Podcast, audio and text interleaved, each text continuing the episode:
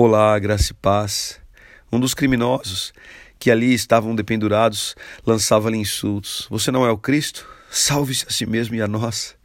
Mas o outro criminoso o repreendeu, dizendo: Você não teme a Deus, nem estando sob a mesma sentença? Nós estamos sendo punidos com justiça, porque estamos recebendo o que os nossos atos merecem, mas este homem não cometeu nenhum mal. Então ele disse: Jesus, lembra-te de mim quando entrares no teu reino. Jesus lhe respondeu: Eu lhe garanto, hoje estará comigo no paraíso. Glória a Deus.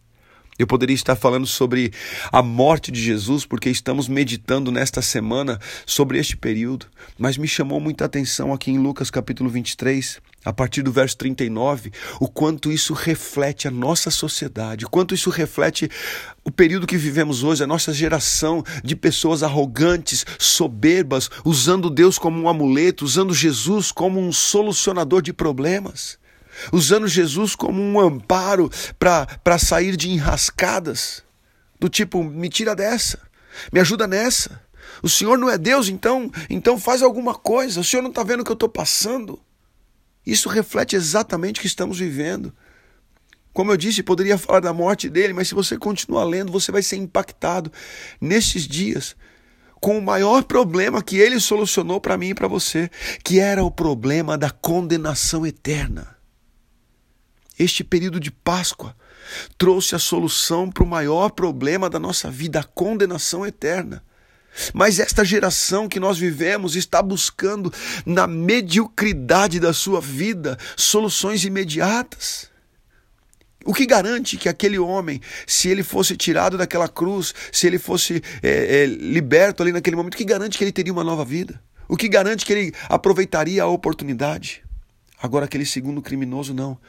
Ele virou para Jesus e falou: Lembra-te de mim quando entrar no teu reino. Jesus olhou para as palavras dele, não se defendendo, não acusando o outro, não se justificando, mas reconhecendo: Eu temo a Deus. Ele não teve pecado, ele não cometeu mal nenhum. Eu sim tenho pecado. Eu estou sendo condenado que sendo punido com justiça. E Jesus olhou para aquela condição de humilhação e trouxe uma sentença para ele você até vai morrer, mas você estará comigo no paraíso.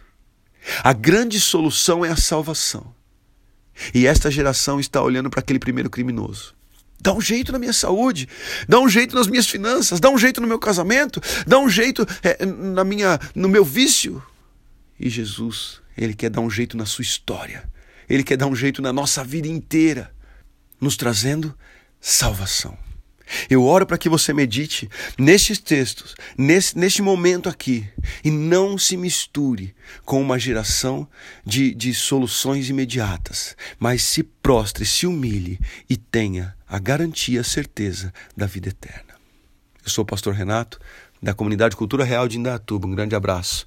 Tenha um excelente final de semana, uma excelente Páscoa e que Ele te abençoe em nome de Jesus.